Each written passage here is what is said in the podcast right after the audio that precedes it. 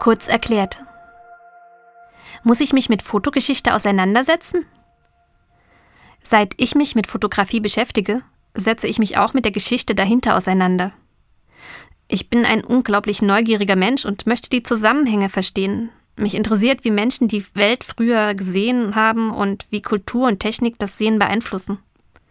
Mich fasziniert, welche Ängste damals mit dem neuen Medium einhergingen. Und ich kann aus diesem Wissen Parallelen zu heutigen Neuerungen, wie zum Beispiel dem Thema künstliche Intelligenz, ziehen. Zusammenfassend kann ich sagen, ich lerne über die Fotografie die Menschen und die Welt besser kennen. Von früher und heute. Für mich ist die Beschäftigung mit der Geschichte der Fotografie also so selbstverständlich, dass ich bei der Frage zur heutigen Folge kurz gestutzt hatte. Warum bzw. wann ist es für mich als Fotograf wichtig, mich mit der Geschichte der Fotografie auseinanderzusetzen? Versteht mich nicht falsch, ich will die Frage nicht werten.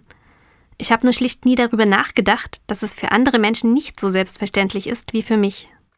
Deshalb möchte ich für die heutige Antwort auch jemanden zu Wort kommen lassen, der sich schon länger mit der Vermittlung von Fotogeschichte befasst. Dirk Brims bringt den Podcast Fotomenschen heraus.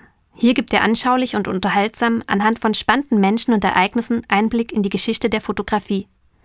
Eine absolute Empfehlung für alle, die meine Leidenschaft teilen oder vielleicht nach dieser Folge Lust bekommen, etwas tiefer in die Fotogeschichte einzutauchen.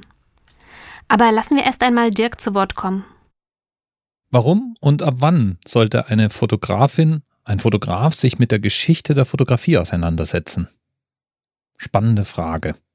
Ich glaube, zuerst möchte ich eine Gegenfrage stellen, nämlich was wir genau meinen, wenn wir von der Geschichte der Fotografie sprechen. Die gibt es nämlich in verschiedenen Ausprägungen. Das ist einmal die Geschichte der Technik. Und ich würde jetzt einfach mal sagen, die Geschichte der Technik ist faszinierend aber wenn ich meine Kamera beherrsche, muss ich vielleicht nicht unbedingt wissen, wie sie nach und nach Schritt für Schritt entwickelt wurde. Artverwandt, aber nicht ganz dasselbe ist dann die Geschichte des Handwerksfotografie. Und damit meine ich die Praktiken, die Arbeitsschritte, die notwendig wurden, um bestimmte Ergebnisse zu erzielen. Die hingen natürlich zum Teil sehr von der verwendeten Technik ab und manches wurde auch erst mit bestimmter Technik möglich.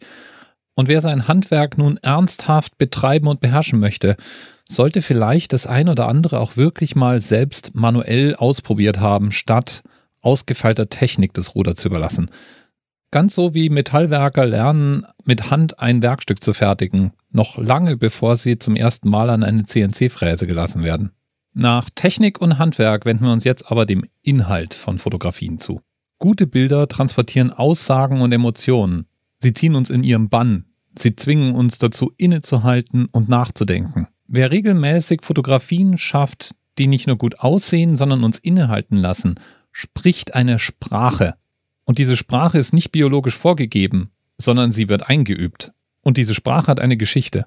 Und wer an sich selbst den Anspruch hat, nicht nur fotografieren zu können, sondern einen eigenen Stil, eine eigene Aussage, einen eigenen Beitrag zum Medium leisten zu wollen, kommt meiner Meinung nach nicht drumrum, sich mit dem zu befassen, was vorher im Medium geleistet wurde. Komponisten studieren die Werke alter Meister. Poeten lesen viel. Und genauso ist es bei der Fotografie. Der eigene Stil, die eigene Aussage, der eigene Beitrag profitiert davon, sich mit der Bandbreite der Möglichkeiten befasst zu haben und von den Großen der Vergangenheit zu lernen. Das ist mein Warum. Und wann? Naja, so schnell wie möglich. Dirks Vergleich mit anderen Kunstrichtungen hat mich persönlich sehr überzeugt und auch an einen älteren Artikel auf Querfeld eindenken lassen. In dem Artikel Inspiration oder Plagiat, ein Drahtseilakt, greift Kat Capo einen spannenden weiteren Ansatz auf.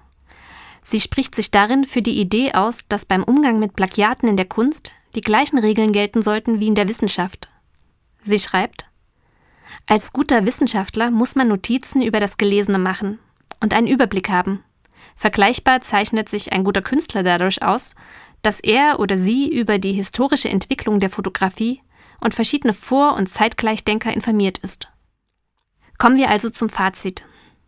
Natürlich muss ich nicht, wenn ich einen Strichmenschen male oder ein Lied summe, direkt Kunst- oder Musikgeschichte studieren. Aber wenn ich mich ambitionierter in der Fotografie bewege, dann ist ein Grundwissen in Fotogeschichte sehr hilfreich für die eigenen Arbeiten. Und wenn ich sie sogar professionell betreibe, würde ich nach den Gedanken von Dirk und Kat Capo sogar sagen, es ist ein Muss. Wie seht ihr das? Diskutiert gern mit und schreibt eure Meinung zur heutigen Frage. Ansonsten freuen wir uns auch über neue Fragen. Schickt sie uns an kk.querfeldein.de. Mein Name ist Katja Chemnitz. Vielen Dank fürs Zuhören und bis zum nächsten Mal.